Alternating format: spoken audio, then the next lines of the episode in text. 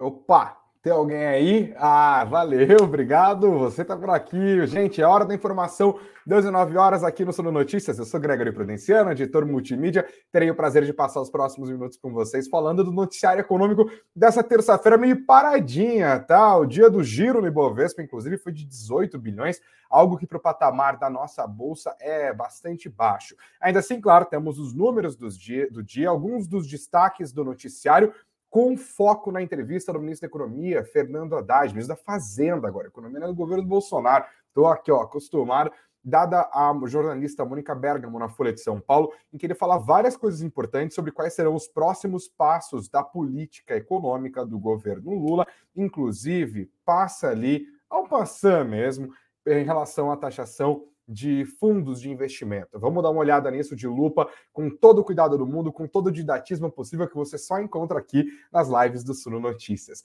Não se esqueça de sentar o dedo no like, de se inscrever no nosso canal, de compartilhar o nosso conteúdo. E se você nos acompanha pelas plataformas de áudio, o caminho é o mesmo. Like de um lado e seguir o Suno Notícias de outro. A nossa conversa de todos os dias começa agora e ela, de fato, vai ser iniciada em 15 segundos, que é o tempo da vinheta e do like.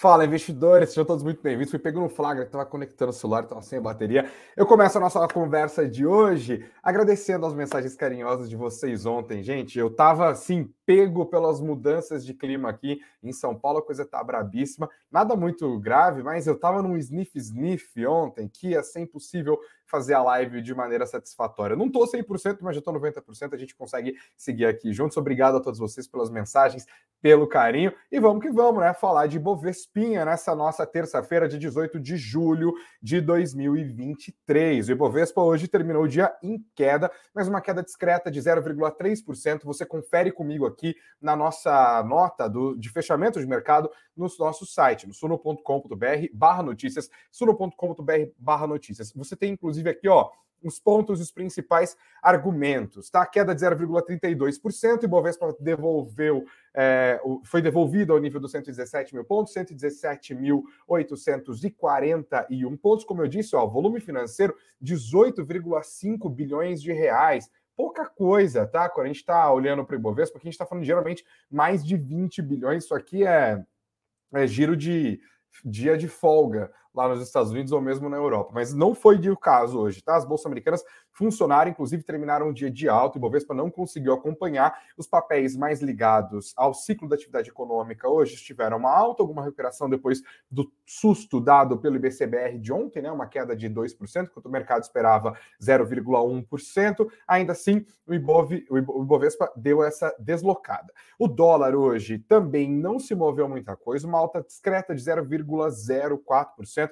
R$ 4,80. No arredondado é 4,81, porque eu te dou uma doleta, é 4,8088. Mas ele até que foi de boinha, porque ele chegou a, a, a subir aos R$ 4,82. Você vê grandes variações de Idux, Grupão de Açúcar e Alpargatas, é, como eu disse, esses papéis mais ligados ao ciclo da atividade econômica, enquanto as blue chips acabaram puxando o Ibovespa para baixo hoje. No nosso site, inclusive, você tem a avaliação do André Fernandes, ele que é head de renda variável e sócio da A7 Capital. Ele diz que o Ibovespa hoje acompanhou basicamente dados fracos da China, com as ações da Vale como principal ação puxando o índice para baixo. Vale tem tudo a ver com a China, a gente já falou sobre isso também. Outra força que influiu no Ibovespa foi o Itaú. As ações acabaram caindo quase 2% hoje, no movimento que ele atribuiu à correção técnica, depois de altas acumuladas de três meses consecutivos. E no fechamento, o André falou o seguinte: que houve uma curva de juros fechando bem, com a ponta longa caindo em média 0,8%. Isso significa que o mercado está apostando que a Selic vai começar a cair, inclusive já vai colocando nos preços na curva de juros futuras um possível corte mais agressivo na reunião de agosto, de 0,50 ponto percentual, embora, claro, as apostas continuem se dividindo nessa altura do campeonato entre 0,25 e 0,50 ponto percentual. Por isso, os papéis ligados ao ciclo da atividade econômica subiram hoje, enquanto os outros papéis não tiveram um movimento muito impactante. Aqui no Status Invest você também confere comigo a fotografia do Ibovespa, você vê um dia majoritariamente negativo, né? Ações da Vale, como eu já pontuei, indo para baixo, assim como os setores, deixa eu dividir por subsetor aqui, que é a divisão que eu estou acostumado. Pronto, aqui ó, Vale 0,6% indo para baixo, mas no grupo de siderurgia e metalurgia só acompanharam a Vale os papéis de CSN e os Minas. Os papéis de Gerdau, metalurgia Gerdau, acabaram avançando. No setor de energia elétrica, dia majoritariamente negativo, com destaque para os papéis da Copel, as ações preferenciais da companhia caíram praticamente 1,5%, as ações da Petrobras também caíram hoje cerca de 1%.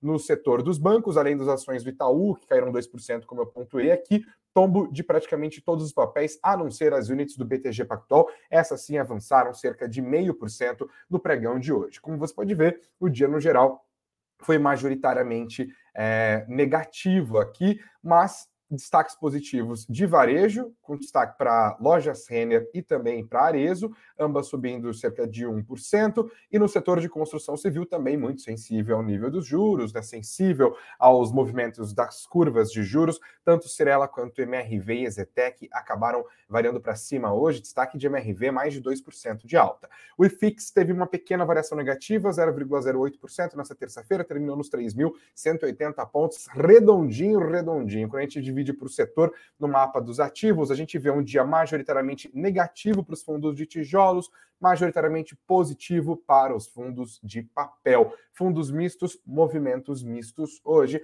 e assim vamos com o IFIX nos 3.180 pontos. Lembrando que o IFIX ainda está numa impressionante escalada aqui, vem renovando máximas ao longo dos últimos tempos. Eu vou dar os destaques do noticiário antes da gente falar sobre a entrevista do Fernando Haddad, que o mercado acompanhou de lupa nessa terça-feira. Mas antes, claro, eu dou boa noite para a galera que está juntinha com a gente aqui, já deixando os comentários. Obrigado a todos vocês pelo engajamento aqui. Boa noite para a Nancy Tida, para o Marcos também, que nos acompanha de Campinas, falando que está uma friaca braba. A Sueli também diz que chuva e friozinho no Rio de Janeiro. O Edson querendo saber o que aconteceu com a live ontem. É isso, estava meio sniff, sniff, Edson. Agora eu estou melhor. Obrigado aqui pelo carinho. O Rodergrafista também diz que sentiu falta da live. Vocês são uns carinhosos, umas delícias. Obrigado a Betânia também, que disse que sentiu falta.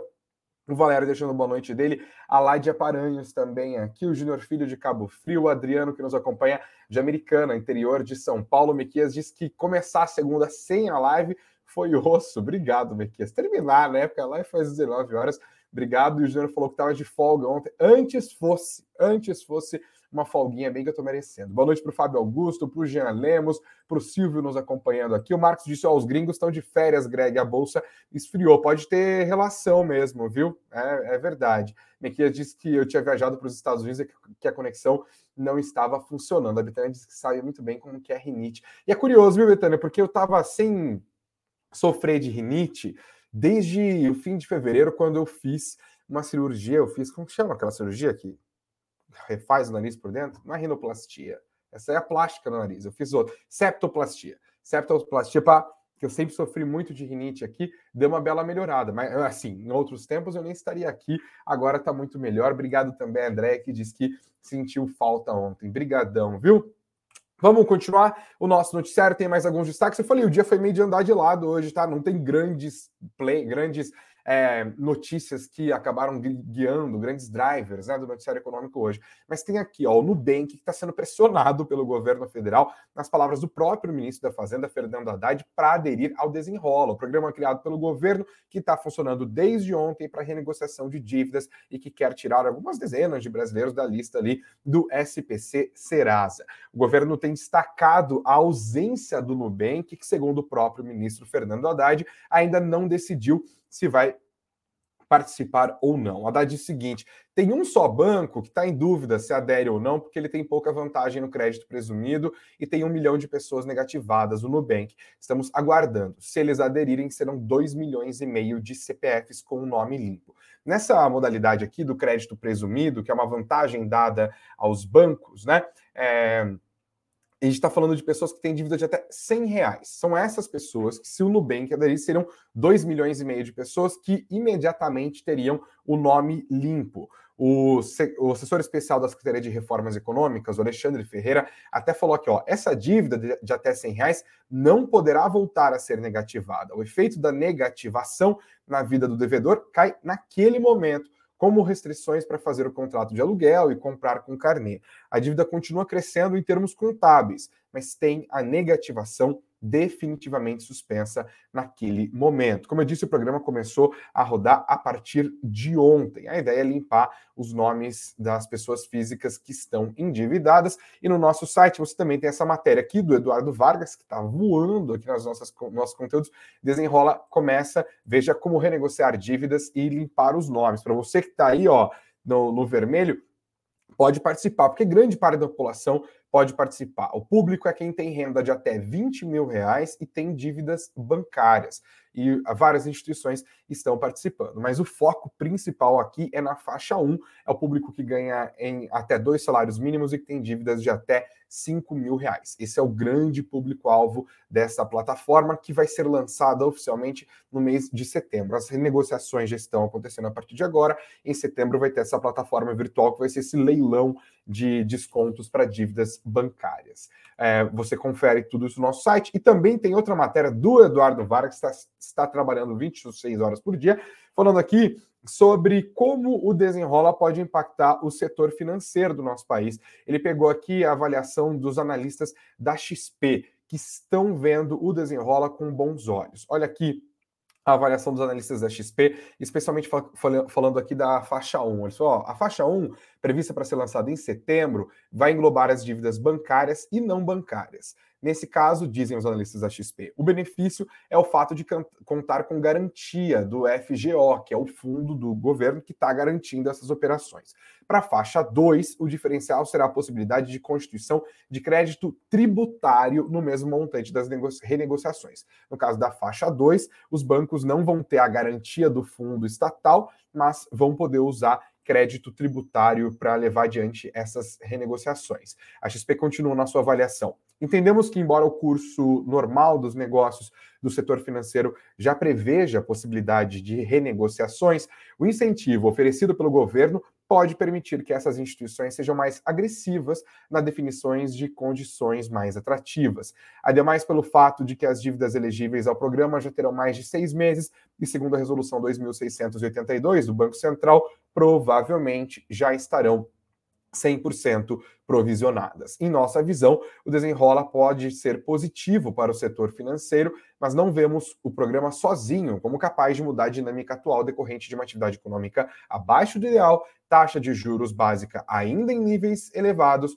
e endividamento das famílias também em patamar elevado. Outro destaque do noticiário é para Itapemirim, essa aqui é de ontem, na verdade, né? A Itapemirim já tinha ido de arrasta para cima e agora foi de arrasta para cima de verdade. Pelo menos a gente está falando aqui das operações da Itapemirim, que funcionou ali. Quanto tempo? Funcionou quatro meses. A companhia aérea do Itapemirim, talvez você se lembre, talvez tenha sido vítima. Lá no Natal de 2021, todos os voos da Itapemirim foram suspensos.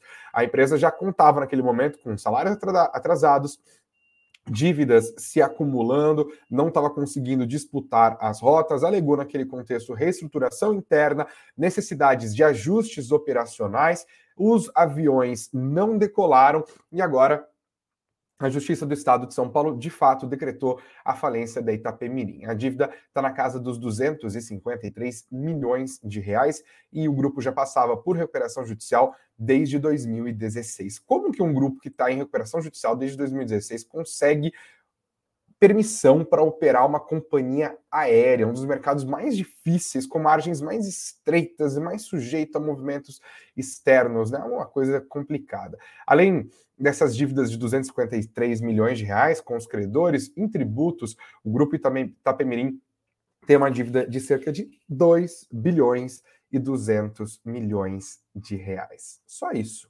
pouca coisa, né? Esse tu Que situaçãozinha, gente.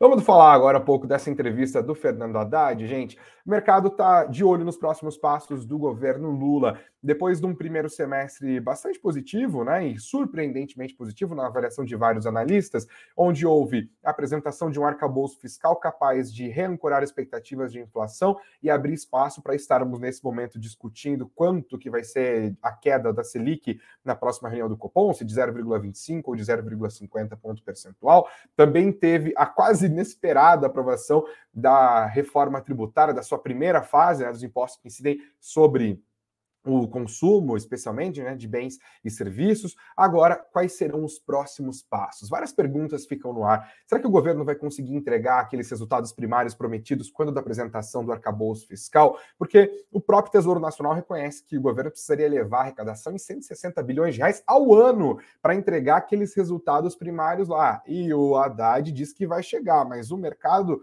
fala como, da onde que vai sair essa grana? Isso porque o governo está dizendo que não vai aumentar os tributos. Outra coisa que, claro, deixa os investidores atentos. Outra coisa importante, a própria reforma tributária. Sua primeira fase foi aprovada na Câmara, a segunda fase é a aprovação no Senado Federal, o texto está no Senado Federal, mas já estamos ali no período partir de hoje, né, oficialmente, o recesso parlamentar, porque os nossos políticos trabalham loucamente, eles precisam dar uma descansadinha, né, tomar uma água de coco. Nós aqui continuamos trabalhando, obviamente, para sustentar essa mordomia toda, alguém tem que pagar a conta, e o assunto é bem pagar a conta mesmo, que o mercado está de olho, porque a segunda fase é mudar a maneira como nós cobramos os impostos, não mais sobre consumo, mas sobre renda. E é aqui que as falas de Haddad ficam bastante destacadas, bastante importantes para o mercado nessa terça-feira. Vem conferir comigo aqui os destaques dessa entrevista dada à jornalista Mônica Bergamo, da Folha de São Paulo. Aqui, ó, eu vou pegar os primeiros trechos. Primeiro, a Mônica Bergamo fala que e aqui o Haddad vai se apresentando como o pensador de esquerda que ele geralmente se apresentou. Né? Ela cita aquela pesquisa Quest que nós destacamos aqui, que fez com que mostrou a avaliação de agentes do mercado financeiro a respeito do Fernando Haddad. Ela era de 10%, a avaliação positiva passou para 65%. Ele diz que o Brasil sempre foi um país truculento e que há, na verdade, uma guerra de classes. O bom e velho marxismo aqui sendo colocado, não é isso que importa, que ele está jogando para a torcida. Legal. Daí ele fala da reforma, se a reforma foi ou não pró-mercado, isso aqui é interessante. Ele disse que tem coisas que são boas para todo mundo, inclusive para o mercado, apesar de ter melhorado a sua interlocução com o mercado,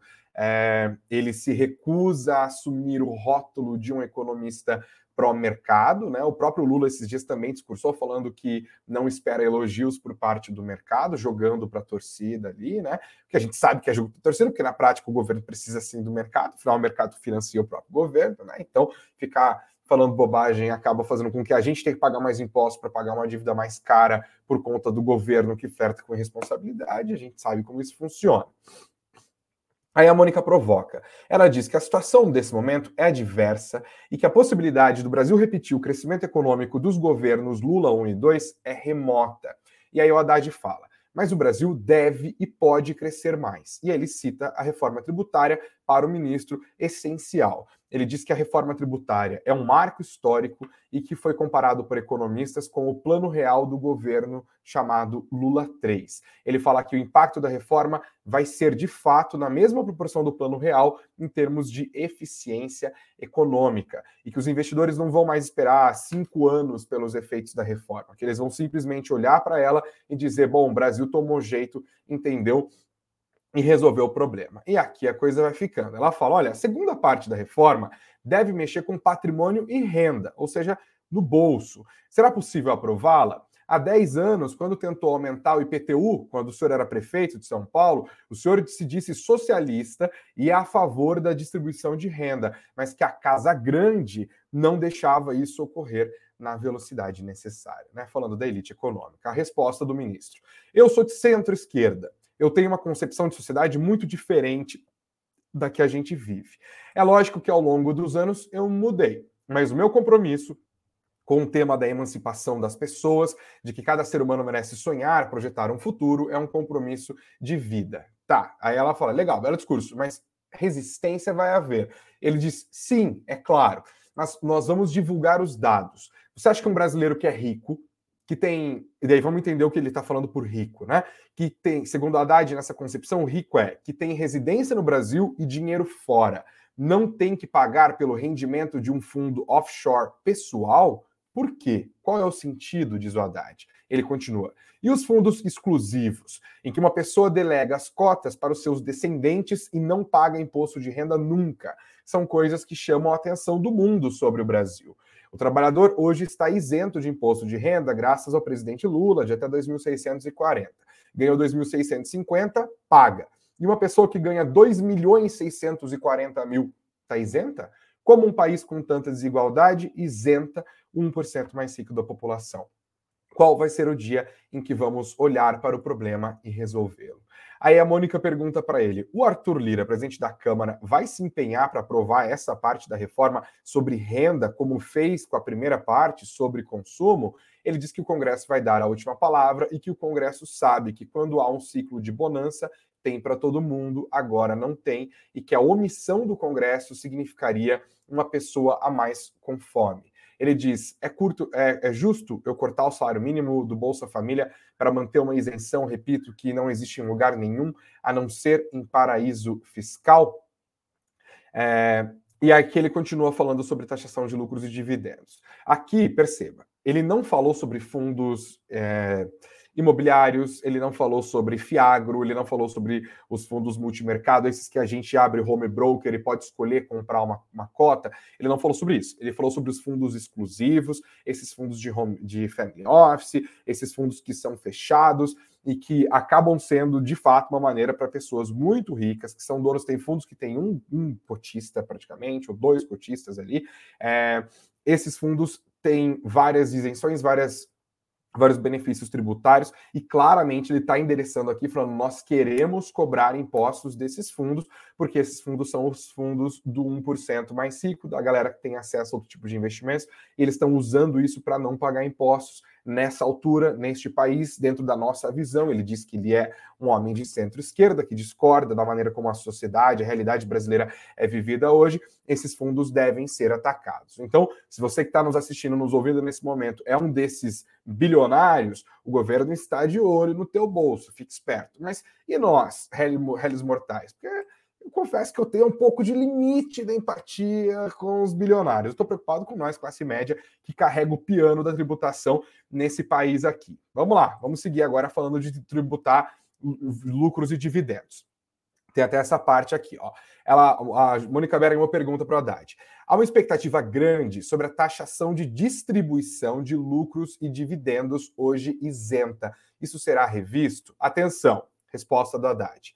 Isso vai ser endereçado com mais calma, porque não dá para tomarmos uma medida sem considerarmos os impactos no imposto de renda da pessoa jurídica.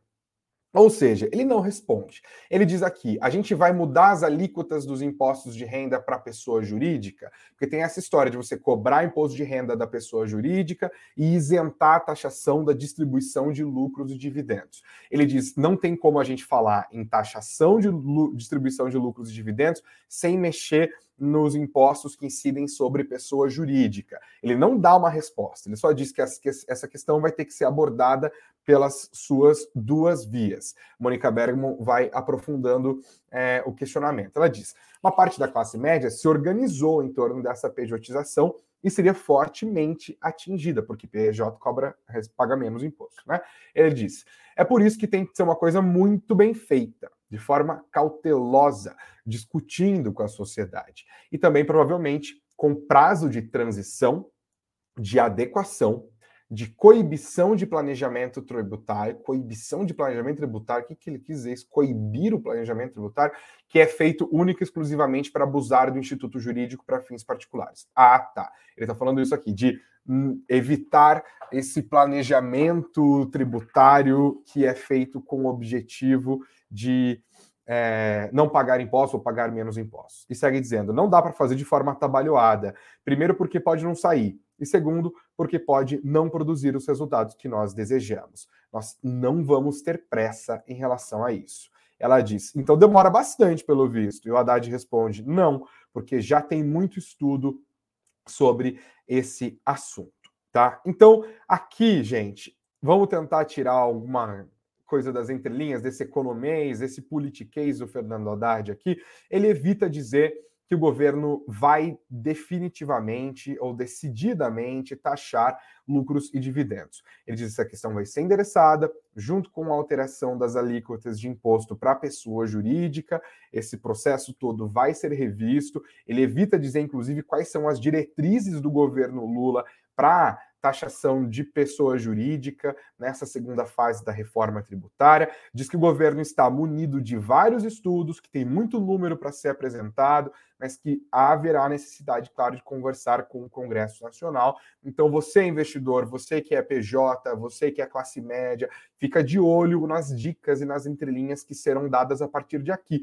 Por enquanto, neste exato momento, a gente não tem uma definição do governo sobre isso. E aí, agora fazer isso de maneira mais rápida, a Mônica Bergman fala para ele, né? Olha, o próprio Tesouro diz que para atingir o resultado primário que vocês estão prometendo, de zerar o déficit primário em 2024, vai ser necessário incrementar a arrecadação federal em 162,4 bilhões de reais. O Haddad diz que os números estão superestimados do ponto de vista é, das despesas, mas reconhece que o desafio vai ser grande, diz que ainda assim várias iniciativas estão sendo tomadas e ela provoca. Sim, mas ainda assim é uma projeção. Ele fala, beleza, é uma coisa quando você faz a projeção de algo que está em processo, outra é quando você já tem uma decisão legislativa, a Receita Federal faz a projeção.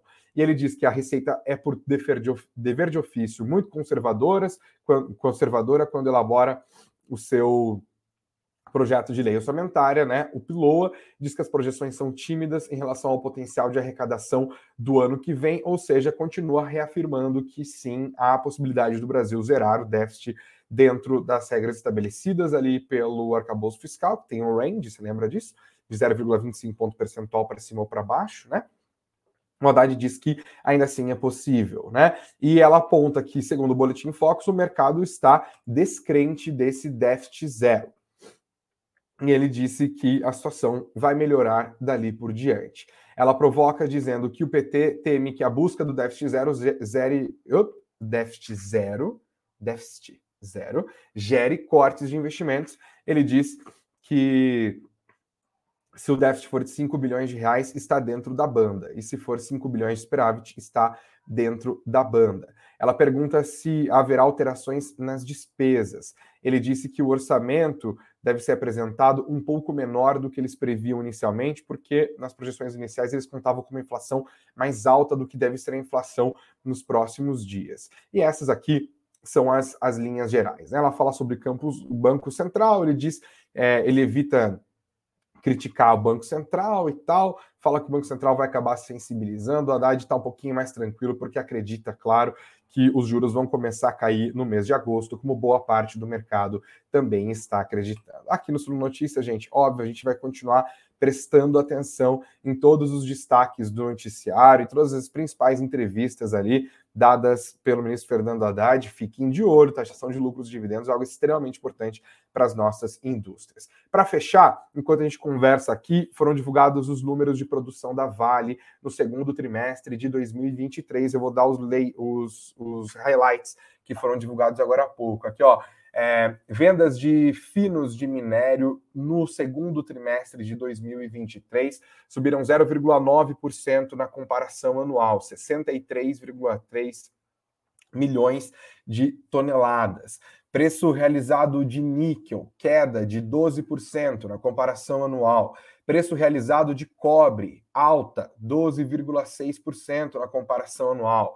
Preço realizado de Pelotas, queda de 20,3% na comparação anual. E que mais? Produção de cobre subiu 41%, produção de níquel 7,9% de avanço, prêmio do minério de ferro ficou de 4,5 4 dólares e 50 centavos por tonelada no segundo trimestre de 2023. Amanhã é bom acompanhar logo de cara na abertura como o mercado vai reagir a esses números divulgados pela Vale. Lembrando que a Vale é a empresa que mais pesa no nosso Bovespa, 13% do índice principal da Bolsa de Valores brasileiro é só Vale, tá bom? Vamos ficar atentos. Obrigado a todos vocês pela audiência. Não se esqueçam de sentar o dedo no like, de compartilhar o nosso conteúdo. Amanhã voltamos com muito mais informações. Espero um dia um pouco mais movimentado. Eu voltei hoje, que bom que tá tô no sapatinho aqui, o noticiário me, me, ajudou a ser um dia um pouco mais de sapatinho, mas eu tô com saudade do fervo, que veio o noticiário quente dessa quarta-feira, dia 19. Beijos aos de beijos, abraços aos de abraços, muito dinheiro no bolso, estaremos de volta muito em breve. Fique sempre atualizado acompanhando o noticiário no suno.com.br barra notícias. Até já!